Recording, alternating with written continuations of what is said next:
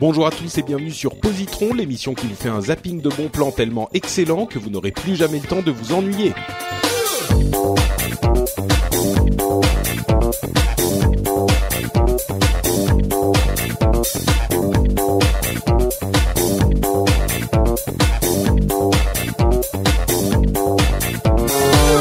Tous et bienvenue sur Positron. Positron, c'est l'émission où on vous propose euh, trois trucs cool en 20 minutes, trois films, séries télé, BD, etc., etc., que vous pourrez apprécier en cette rentrée difficile pour vous faire partir un peu la tête dans les étoiles, par exemple.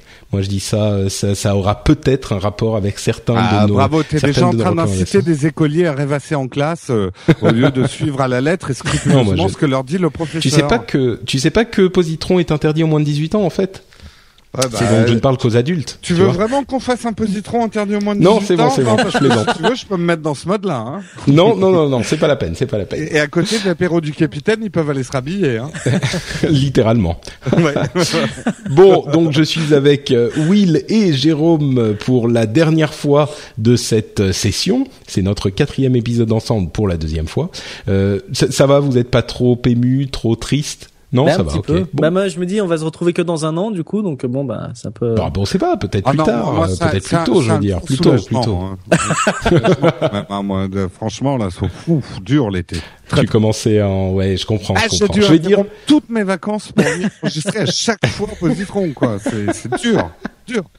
oui, les gens se rendent pas bien compte à quel point c'est c'est laborieux, hein, tout ça. C'est du toutes les un, un, un commitment de tous les instants, comme on dit Parle aux États-Unis. eh, Du coup, mon troisième cocktail, les glaçons étaient fondus, quoi. ah voilà.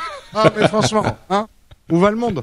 Bref. Bon, eh bien, justement, je vais vous le dire où il va le monde avec notre ma première euh, recommandation, ou en tout cas ma recommandation de cet épisode, qui est un film qui est absolument merveilleux. Et je sais, Will, que tu l'aimes aussi, puisque tu as mis dans les notes de l'émission en majuscule, j'adore ce film. Mais, mais j'adore film, ce film. avec deux points d'exclamation parce que c'est ce que t'as ce que t'as écrit. Ah mais je, je l'adore. C'est c'est voilà. C'est pour moi c'est une c'est une tuerie. Voilà. C'est un Bon. super film.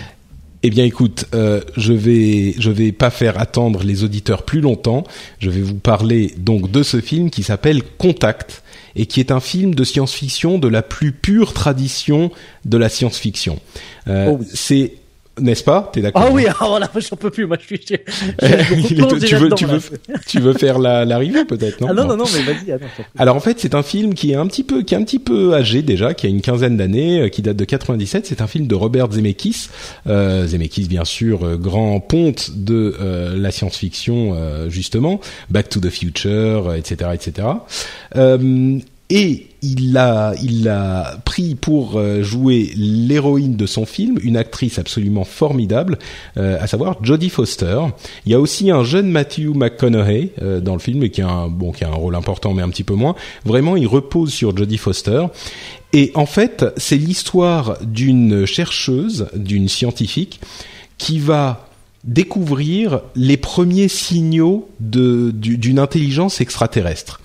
Et j'ai presque envie de pas trop en, parler, de pas en parler beaucoup plus, parce que tout se passe avec une série de découvertes euh, par rapport à ces signaux d'une vie extraterrestre.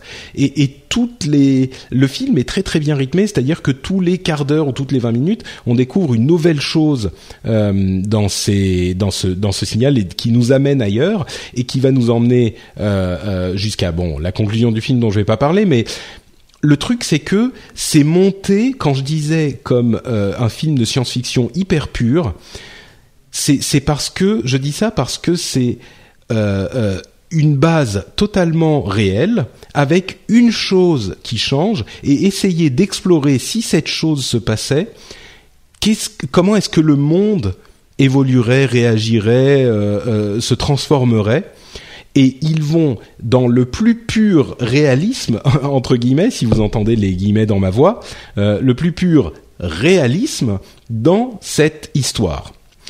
Et, et hum, c'est ça va pas comment dire.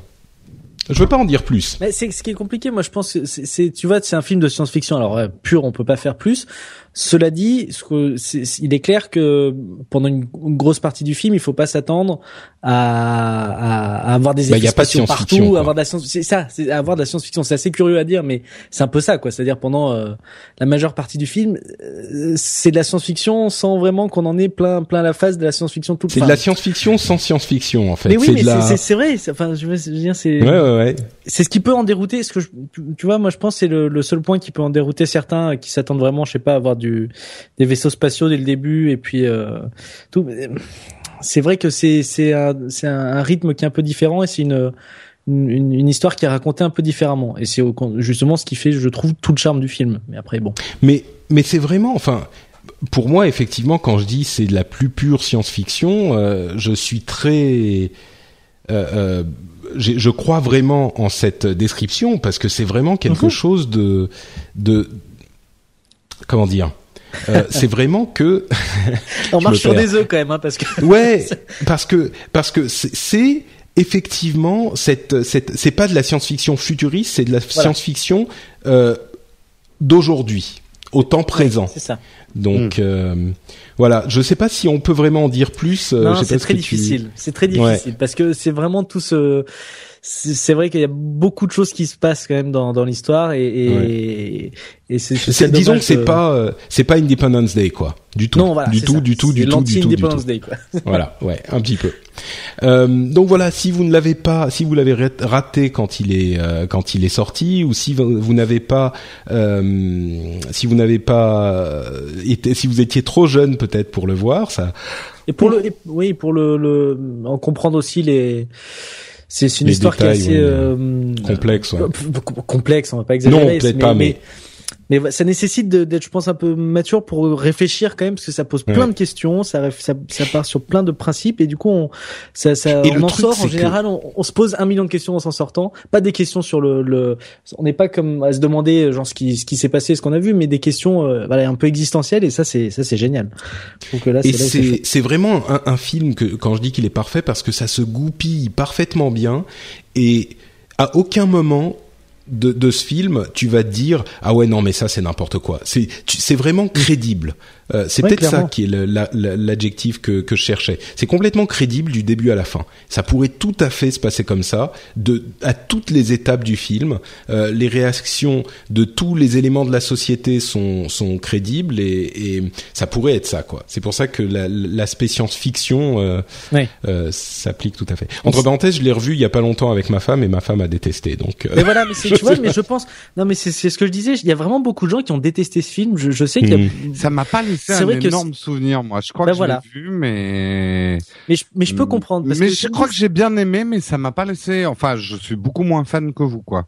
Mais je pense que c'est Ouais. une question de rythme. C'est vrai, comme tu dis, que c'est pas Independence Day et, et on a tendance à partir. Ouais, Fais-moi pas passer pour un fan de Independence Day. non, mais même même même c'est pas. un- Enfin, je veux dire comme comme euh, 98% des films de science-fiction que tu vas trouver qui sont Ouais, ouais, non, euh, non, très mais- action movie machin et tout. C'est vrai que ouais, là c'est pas un film d'action en fait c'est pas un film d'action le- quoi. Il se passe pas grand chose pendant une. Enfin, pas grand chose. Ça ça ça bastonne pas tous les côtés. non non il se passe pas grand chose t'as raison il se passe pas grand chose c'est 2001 aussi, Odyssée de l'espace, il y a pas d'action non plus, mais c'est Oui. pas le même genre de film Ouais. non plus. Enfin, non, non, mais Ouais. je l'avais trouvé bien. hein. J'ai pas, j'ai pas un mauvais souvenir, mais j'ai Mm. pas un. un- Et si je, si je peux me permettre, il y a aussi une, de la musique géniale puisque c'est toujours Alan Silvestri, donc euh, qui avait fait aussi les, les musiques de Retour vers le futur et qui fait la BO de, de Contact et qui est aussi magnifique. Il y avait fait aussi Forrest Gump. D'ailleurs, il fait toujours les mêmes les mêmes musiques. Ouais. Lui, c'est pareil, mais c'est aussi une très très belle musique. Ça va très bien avec le film. tout à fait Et Jodie Bon, Foster bref. parfaite. Jodie Foster parfaite. Euh, donc, si vous préférez la vraie science-fiction euh, de, de, de, allez, d'adolescents boutonneux, je vais oser le terme. Oh là Euh, là. vous pouvez suivre la recommandation de Jérôme. Alors voilà. Ah merci avec une intro comme ça. Non, alors moi je vais vous parler de quoi qu'on en pense et tu as tout à fait le droit de dire ça Patrick parce que tu n'as pas complètement tort. C'est quand même un des piliers, on va dire, de la culture geek, qui est mal connu en France parce qu'on connaît surtout la série classique.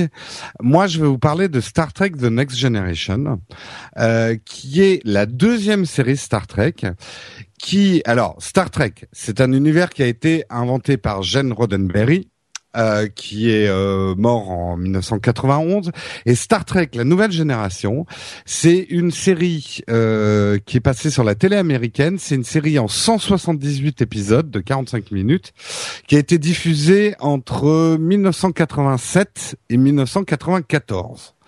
Alors, la série raconte les aventures au 24e siècle du vaisseau USS Enterprise, qui est un nouvel Enterprise, puisque ça se passe, si mes souvenirs sont bons, 90 ans après la série Star Trek classique, avec Spock, Kirk et tout le bazar là. Euh, et le vaisseau est commandé par un capitaine d'origine française qui s'appelle Jean-Luc Picard, avec tout son équipage. Alors, quand on a, alors effectivement, quand on entend le nom Jean-Luc Picard, généralement, bon, en fait, Roddenberry voulait faire un hommage appuyé à Cousteau, euh, d'où l'idée d'avoir. Ah, c'était pas à la, à la euh, chaîne de hum, surgelé. Oui, parce que Roddenberry euh, connaissait très très bien la chaîne de surgelé Picard en France. Oui. Euh, alors, quand même, euh, Jean-Luc Picard justement est joué par quelqu'un que tout le monde connaît puisqu'il continue à jouer dans des films qu'on aime bien, c'est Patrick Stewart qui joue aussi professeur X dans les X-Men. Donc c'était très intéressant quand on a vu cet acteur qui est un acteur shakespearien à l'origine, un acteur de théâtre, venir prendre le rôle d'un capitaine de Star Trek qui avant était tenu par Captain Kirk, qui était un espèce de cow-boy euh, qui donnait des coups de poing à tout le monde et qui sautait de toutes les extraterrestres, et là tenu par un, un homme mûr d'un âge respectable, euh, avec une tenue et une prestance euh, toute shakespearienne. Donc ce contraste c'était très intéressant. Alors, avertissement comme dans toute série Star Trek, et c'est pour ça que Patrick, dans sa méconnaissance et son ignorance, a eu ce type de réaction.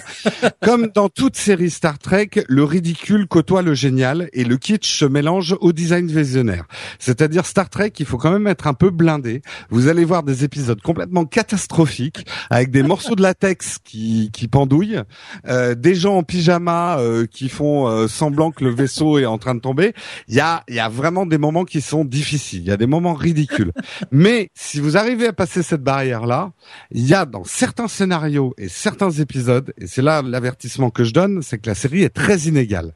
Il y a des épisodes qui sont mais vraiment magnifiques en écriture, euh, qui, sont dignes d'un bon bouquin de science-fiction. Euh, et alors, la série a connu grosso merdo deux époques. Les trois premières saisons, c'est Roddenberry qui était encore aux commandes. Euh, il était vieillissant, il avait très très peur euh, que sa série soit décriée, et c'est ce qui s'est passé. La série a eu vraiment du mal à décoller pendant les trois premières saisons. L'audience n'était pas au rendez-vous. Il y a quelques épisodes qui sont géniaux, mais franchement, les trois premières saisons, c'est vous allez vous allez souffrir. Euh, il y a vraiment des épisodes nazes quoi dans, dans les trois premières saisons, et la série a bien failli disparaître pendant ces trois premières saisons.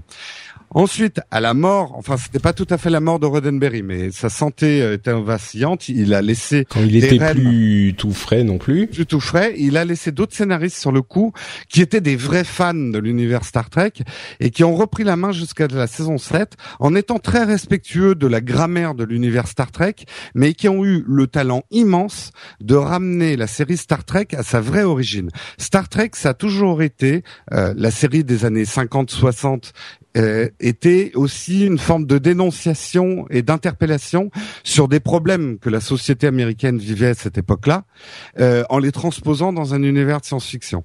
Et c'est ce que fait euh, Star Trek La Nouvelle Génération, avec sous vernis d'une aventure d'exploration extraterrestre, la série traite des grands problèmes réels de son époque, c'est-à-dire les années 80 et 90, à savoir la guerre, la drogue, l'identité sexuelle, la politique, les maladies transmissibles, les situations diplomatique inextricable, les méfaits de la technologie, les bienfaits de la technologie, le virtuel, puisque c'était la naissance du virtuel, le racisme, la mort, la souffrance.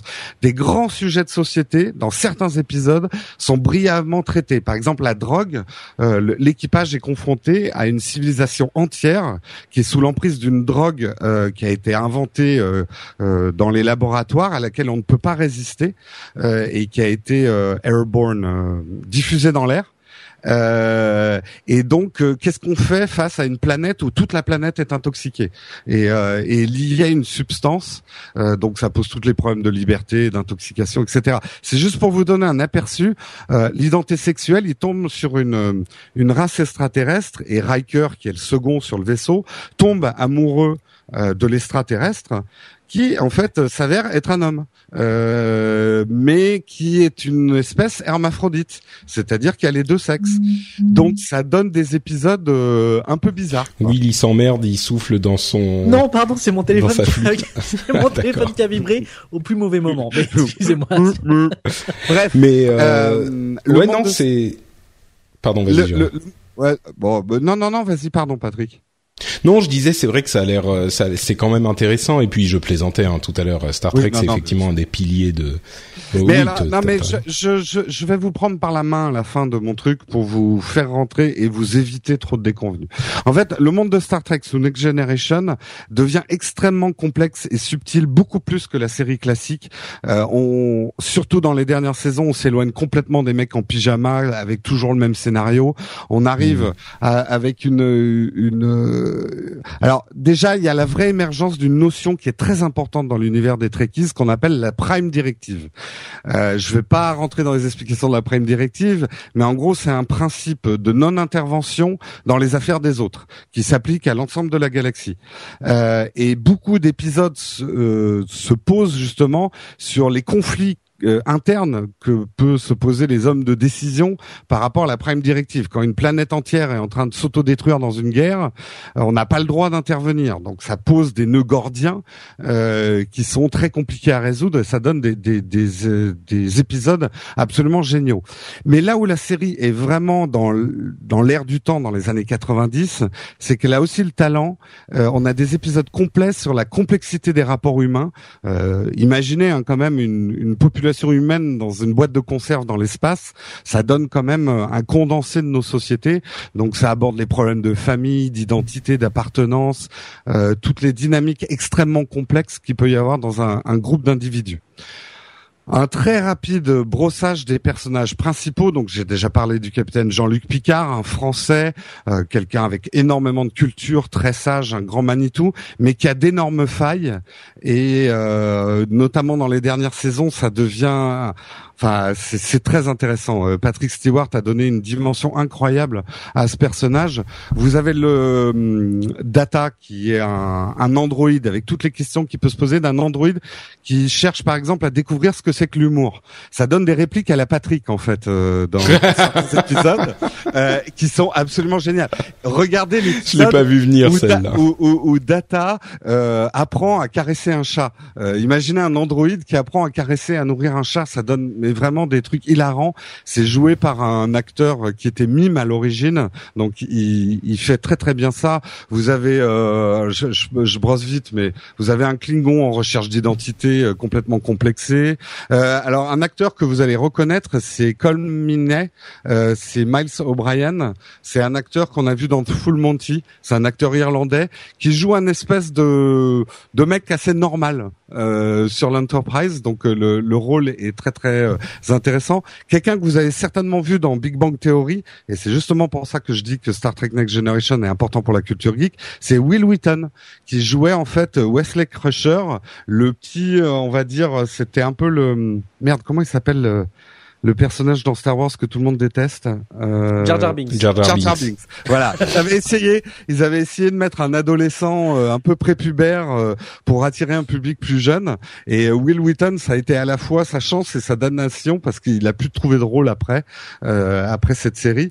Et alors un personnage. Non, maintenant aussi- ça va, Will Wheaton. hein. Oui, là ça va. Euh, mais il a bien rebondi justement sur ce côté. Ah oui, c'est devenu une icône geek Et justement. c'est devenu une icône geek. Et alors un personnage aussi important que Jean-Luc Bah, on peut plus l'arrêter là, Jérôme. et s'il y a euh, une... non mais j'ai bientôt fini. Euh, s'il y a une raison de regarder cette série en plus de Patrick Stewart, c'est de découvrir le personnage de Q. Euh, Q, c'est une espèce. Ah oui, c'est euh, le vieux qui donne des, des gadgets là, non? Non, non, non, ça c'est dans ce- dans dans James Bond. Euh, Ah ok, d'accord. ok. non, Non, je confonds les deux parfois, c'est pour ça. L'entité Q, c'est alors je ne peux parler que de l'entité parce qu'on ne peut même pas parler d'un individu, mais je veux pas spoiler. Imaginez, euh, on ne sait pas si c'est un être vivant ou un dieu, mais euh, quelque chose qui aurait un pouvoir omnipotent total, c'est-à-dire il peut tout faire, euh, d'un claquement de doigts détruire une galaxie, euh, enfin il peut tout faire. Qu'est-ce qu'il va choisir de faire? Et en fait, on a affaire à un espèce de personnage complètement sadique qui euh, joue un peu comme un vieux dieu grec, joue à tout, à, à, à faire des, des, des tours un peu malicieux et, et à torturer en fait l'équipage euh, en les faisant apparaître au Far West euh, euh, avec des pistolets à balles alors qu'ils étaient en mission. Donc ça donne des épisodes, mais vraiment haut en couleur. L'acteur qui joue Q, j'ai pas son nom là, mais il est absolument génial. Donc il faut regarder très rapidement. Si vous voulez découvrir pourquoi Star Trek Next Generation, j'ai fait un test aussi long et que je vous en parle aussi longuement. Je vous conseille la chose suivante. Vous regardez les deux, trois premiers épisodes qui, je vous assure, sont très mauvais. Vous allez souffrir pendant les deux, trois premiers épisodes, mais il faut quand même les regarder pour comprendre qui sont les personnages. Ensuite, vous suivez la liste que je vais vous donner des dix épisodes à regarder et après vous faites une idée si vous voulez regarder la série ou pas. En numéro 10, vous regardez l'épisode. Ouais, tu veux pas, tu veux pas Ouais, nous donner la te liste donnerai- par écrit et puis Eh oui, on la bah, mettra sur allez le la, site. ouais. Voilà, allez la retrouver sur le site de de, de, de Patrick. Euh, ouais, mais je voulais commenter chacun des épisodes, mais je j'aurais pas le temps. Bah oui, disons que là, euh, oui, ok. Non, je sais que c'est, c'est. Non, mais tu sais quoi, Jérôme? Moi, qui a priori était pas hyper euh, intéressé, tu m'as donné un petit peu envie. Ouais. Donc, C'est Mais euh, franchement, regardez ces 10 épisodes là, quoi. Moi, j'ai juste un Ça- problème, que Je donne juste, juste un tout petit scénar d'un épisode euh, qui s'appelle, euh, si mes souvenirs sont bons, Measure of a Man. Imaginez que en une fraction de seconde, vous vous, vous évanouissez et vous vivez une vie entière jusqu'à votre mort dans une autre réalité et que vous vous réveillez après dans la première réalité euh, la seconde d'après. Imaginez ce que peut ce qu'on peut ressentir. En gros, c'est le capitaine qui se retrouve à vivre une vie complète dans un autre univers en une fraction de seconde. Et voilà, c'est des épisodes barrés Mm. comme ça, quoi. Ils a- étaient un peu sous acide quand même. Ouais, Mais, ouais. mais d'ailleurs, juste pour terminer là-dessus, moi le problème c'est que j'ai la seule vidéo que j'ai vue de Star Trek Next Generation, c'est une vidéo que vous pouvez retrouver partout sur Internet où ils ont euh, euh, enlevé le tremblement de caméra euh, dans une scène où où tous les acteurs sont censés être Ouais, secoués dans un vaisseau. C'est une, c'est une petite vidéo culte sur Internet si vous cherchez euh, Star Non, Trek il y a, y a des Without moments, the Camera Shake. Alors, je pourrais autant vous dire que c'est il y a des, il y a des moments hautement ridicules. Hein. J'ai Voilà. fait toutes les préventions. Vous allez le trouver en France. Sont en train de restaurer à partir des, parce que ça a été filmé avec de la péloche hein, à l'époque. Ils sont en train de restaurer les coffrets euh, Blu-ray qui vont sortir. C'est des versions restaurées avec des nouveaux trucages. Ça n'empêchera pas euh, les mauvais trucages, mais bon, euh, voilà, ça sera un petit peu restauré. je suis en train, je suis en train de voir effectivement Star Trek Without the Camera Shake, c'est pas mal. Ah bah moi j'ai j'ai un euh, j'ai pas un Pinterest, j'ai un un flipboard entier de gifs ridicules de Star Trek Next Generation et par exemple le, le match de foot du Brésil, je l'ai commenté avec des gifs en fait de, de la série Star Trek qui sont complètement Pas mal. ridicules. pas mal, pas mal. Bon, bah écoute, merci beaucoup Jérôme. Et comme on le disait, allez sur le site sur frenchspin.com pour découvrir les 10 épisodes à ne pas rater. Euh, mais c'était les 10 de la pro- des, des trois premières saisons ou Non, les 10 alors, en tout? Non, c'est dans les sept saisons. euh, D'accord. Donc c'est le meilleur, quoi. D'accord. C'est pas moi qui ai choisi, hein, c'est des, Hmm. c'est tout le monde qui s'accorde à dire que c'est les 10 épisodes qu'il faut regarder, euh, classés euh, dans, dans l'ordre, euh, euh, et qui vont de la saison 3. La saison 1 et 2 sont vraiment mauvaises. Il y a qu'un seul épisode qui vaut le coup, mais à partir de la saison 3, ça devient un peu mieux et ça devient sublime saison 5, 6 et 7. D'accord. Ouais. Par curiosité, s'il y a des gens qui sont vraiment motivés, est-ce qu'ils peuvent regarder genre deux ou trois épisodes et puis ensuite sauter à la saison 4 Alors c'est pour ça que j'ai dit regardez quand même les deux premiers épisodes pour comprendre les personnages et après vous suivez ma liste. Non, mais je veux dire si on veut s'ils veulent vraiment suivre plusieurs saisons, est-ce qu'on peut commencer à la saison 4 et continuer ou? Ça va être difficile parce que même si c'est mauvais, Ah. euh, il y a quand même des choses qui se passent. C'est pas une série feuilletonnante. euh, D'accord, d'accord. Ok, bah merci Jérôme. C'était donc pour Star Trek The Next Generation et on enchaîne avec Will qui a disparu. Oui, non, qui a, qui a eu une coupure de son au moment où tu as parlé, donc qui, qui attendait ton top départ. Mais il l'a entendu. Et on va parler euh, maintenant. Le c'est le dernier, le dernier, dernier bien Mais oui. culturel duquel. on- Oh là là, c'est triste. Je me rends compte maintenant, tu vois. Alors, je vais parler d'un d'un album, un album euh, très très sympa qui s'appelle Tada. Comme euh, Tada, vous savez là. Tada. tadam. Voilà, donc Tada, c'est vraiment de là où ça vient. C'est le deuxième album du groupe Scissor Sisters qui est sorti en 2006 chez Polydor. Alors, euh, vous avez peut-être euh, entendu parler des Scissor Sisters ou peut-être pas. Ils ont un, succès d'estime en France, mais ils ont surtout cartonné en Angleterre. C'est vrai qu'au Royaume-Uni, ils sont, ils sont plutôt très connus, euh, même s'ils sont américains. aux États-Unis, personne ne les connaît. En, en, Angleterre, beaucoup de gens les connaissent. C'est un groupe de musique pop qui a des grosses, grosses, grosses influences disco et ce qu'on appelle le glam rock. Alors c'est très spécifique. Hein. Glam rock, j'avoue que je sais pas trop où le classer, mais bon, c'est du si. ah, si, c'est connu. voilà, ça reste quand même. Oui, oui, ça reste quand même. Non, mais j'étais en train de réfléchir sur iTunes si ce serait dans la catégorie rock ou, ou ailleurs, mais non, ce serait dans rock, je pense. Donc disco et rock, euh, ils sont très connus euh, dans la communauté homosexuelle notamment parce que leur nom, Caesar Sisters, fait référence à une position sexuelle lesbienne. Voilà, ça peut vous intéresser. Le logo d'ailleurs ressemble. À... je, je crois que j'ai compris. le, logo ressemble à une paire de ciseaux euh, qui et les, chaque branche de, de, la paire de ciseaux sont des, des jambes avec au bout euh, des talons aiguilles.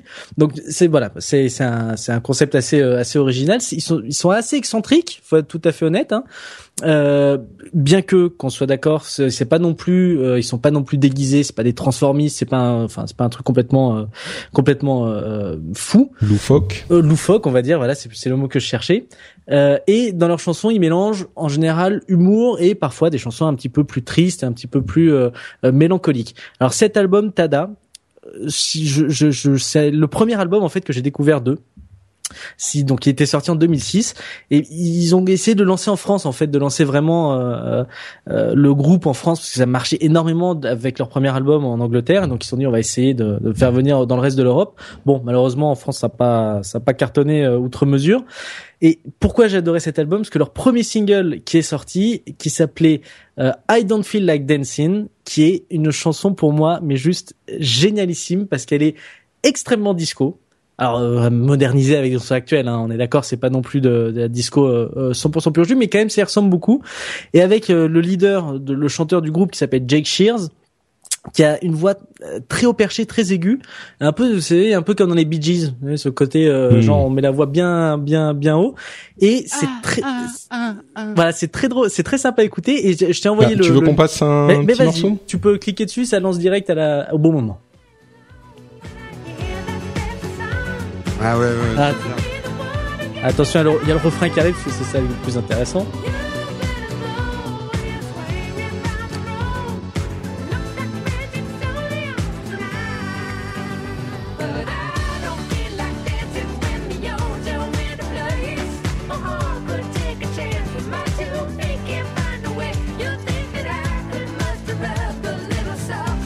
Voilà, donc c'est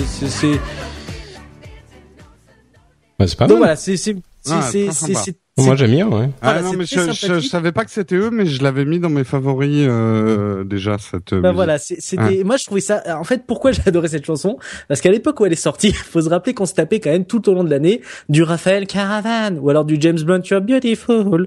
Donc mm. on était un peu, c'était un peu la tristesse incarnée. Dans cette période, on aimait bien faire des chansons un petit peu tristounes.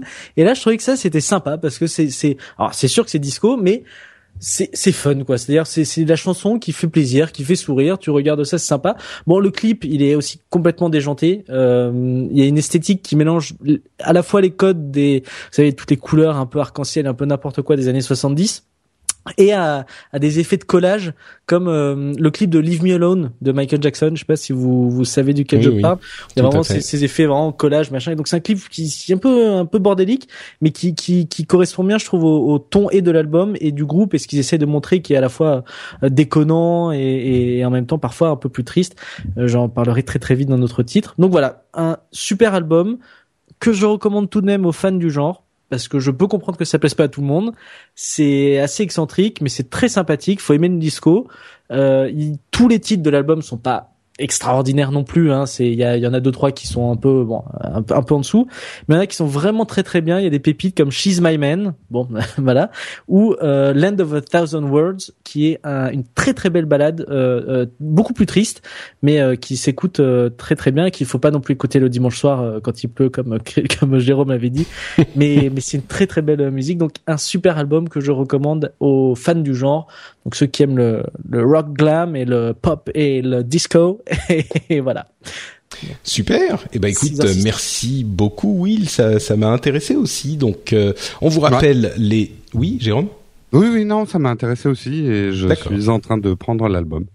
Super. Merci. Donc Will, donc on vous rappelle ce dont on a parlé aujourd'hui. Contact, qui est un film a priori pour tous, euh, selon moi. Euh, Star Trek The Next Generation, qui est une série donc plutôt pour les fans du genre. Oui. Et enfin, euh, Tada, comme Tada Comme tada euh, des Scissor Sisters, qui est un album pour les fans du genre aussi.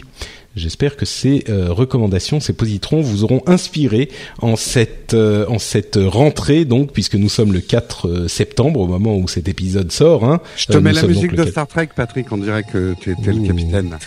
D'accord. Dans un Picard. podcast, dans un podcast qui part aux confins. Attends, il faut que je la mette euh, moi-même parce que euh, Trek intro Non, Euh, Next Star. Generation. Mais bien next. que- ouais. Ah oui, sinon on va avoir. Generation. Oui, c'est ça, oui. Alors attends. Non, coupe, coupe la tienne, Jérôme. D'accord. euh, Euh, non, je, je préfère la garder. voilà. Hop. Dans un podcast où on vous recommande plein de trucs cool. Où William, Jérôme et Patrick se retrouvent ensemble pour vous faire découvrir les confins de la culture. Une émission qui vous osé. distrait, qui vous amuse, qui vous informe, qui vous éduque. Ah oui, non, tais-toi. Non, non, mais non, c'est pas ça. Ah, attends, Bon, la voix de Patrick Stewart euh, J'ai des frissons Bon, écoutez, c'est sur cette présentation euh, vocale qu'on va vous quitter et qu'on va effectivement quitter Jérôme et Dany. Non, pas Dany. et Will. Je sais pas pourquoi mon, mon pote Dany est venu dans, dans ma tête en regardant euh, Star Trek. Ah, bah, Euh, voilà. Donc et Will euh, qui vont donc euh, être plus là pour les prochains épisodes. C'est très triste, mais Bah, euh, Disons qu'il va y avoir une année de creux. Voilà, c'est ça. Voilà, euh, Ah, Jusqu'à encore un une pic, traversée du désert. un pic voilà. d'audience euh, l'année prochaine. hein, euh. Bon, où est-ce qu'on peut vous retrouver pendant cette année de creux justement? Mais moi, vous pouvez me retrouver euh, toutes euh, les semaines dans WAC. A priori, on devrait reprendre dans pas très longtemps. Euh, c'est une émission de divertissement, un podcast que vous pouvez retrouver sur YouTube, sur iTunes, sur SoundCloud. On est un peu partout et surtout sur le Donc site. toutes les semaines, hein? Euh, bien, bien- bien- bien sûr. Évidemment, toutes les semaines. Non, euh, alors, D'accord. euh, Euh, C'est des semaines. Non, non, continue, mais ne, non, te laisse pas distraire. C'est des semaines quantiques. Ah, ok, Exactement c'est pour ça. Voilà. Non, non, mais normalement c'est toutes les semaines. En tout cas, Ok. on fait tout pour. Et Oui. vous pouvez retrouver euh, cette émission sur willenco.fr. Vous y trouverez toutes les informations nécessaires. Voilà. Super. Et sur Twitter, par exemple, si on veut vraiment te suivre au quotidien. Alors sur Twitter, alors, vous pouvez suivre le compte de l'émission qui est @willenco aussi. Pour me suivre moi, c'est @williamabisror. Bon courage pour écrire mon nom de famille. Voilà. On mettra dans les notes de l'émission, Voilà. ça sera plus simple.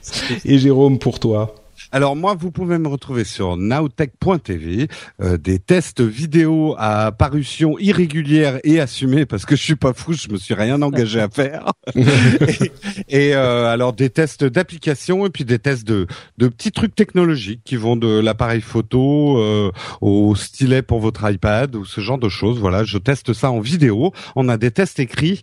Je dis on parce qu'il y a Marion aussi qui écrit des articles ou qui fait des tests sur nowtech.tv et sinon sur Twitter c'est arrobas Jérôme Kenborg K-E-I-N-B-O-R-G B-O-R-G comme Borg Borg comme Star Trek. Comme Star Trek The Next Generation. Wink. Super, magnifique Jérôme, j'adore. Euh, et pour ma part, c'est Note Patrick sur Twitter ou sur Facebook d'ailleurs. Vous pouvez me retrouver sur Facebook aussi. Et évidemment sur FrenchSpin.com pour les notes de l'émission, pour nous laisser des commentaires, nous dire ce que vous avez aimé ou pas. Et euh, laisser surtout des commentaires sur nos commentaires à nous qu'on fait pendant l'émission sur les recommandations les uns des autres. Donc euh, si vous dites Patrick, t'es vraiment un abruti de dénigrer Jérôme quand il parle d'une si belle d'une si belle série que Star Trek, bah vous pouvez, c'est là-bas, c'est sur frenchspin.com. On vous donne donc rendez-vous dans deux semaines pour un nouvel épisode avec de nouveaux invités et on vous fait plein de grosses bises d'ici là. Ciao à tous Salut. Ah. Ah, j'ai oublié de vous parler des Borg, c'est vachement important les Borg quand même. Et ils sont arrivés dans Next Generation ou avant Oui, oui, bien sûr. Bah, Ah, d'accord, d'accord. c'est justement, enfin, c'est là que Picard s'est fait euh, choper par les Borg. C'est en fait borgifier. Et s'est fait borgifier. Ouais. Mm. Bon, allez, ça sera pour la prochaine fois. Venez nous dire ce que vous pensez des Borg sur frenchspin.com.